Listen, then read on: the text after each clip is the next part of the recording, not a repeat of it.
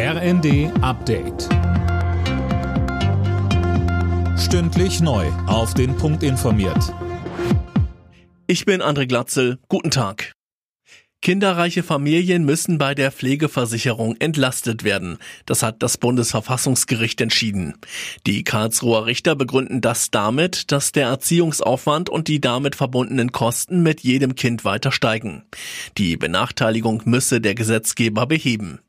Bei Renten- und Krankenversicherung bleibt dagegen alles beim Alten. Dort wird laut Bundesverfassungsgericht schon ausreichend kompensiert. Die Ampelkoalition will heute den Gesetzentwurf zur Aufteilung der CO2-Kosten zwischen Mietern und Vermietern auf den Weg bringen. Verbraucherschützer kritisieren die Pläne. Mehr von Alena Tribold. In Zukunft soll gelten, je schlechter die Energiebilanz des Gebäudes ist, desto höher der Anteil des Vermieters. Bisher tragen Mieter die Kosten alleine und auch nach dem neuen Gesetz sollen sie mindestens 10 Prozent zahlen, selbst wenn die Fenster undicht sind und es durchs Mauerwerk pfeift.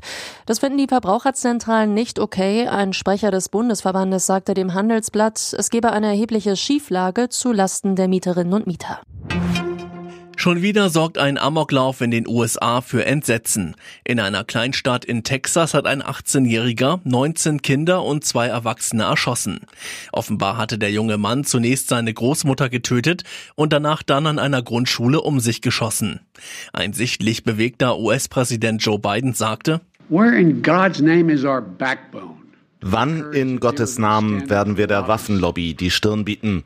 Es ist höchste Zeit, diesen Schmerz in Taten zu verwandeln für alle Eltern, jeden Bürger dieses Landes. Es ist Zeit zu handeln.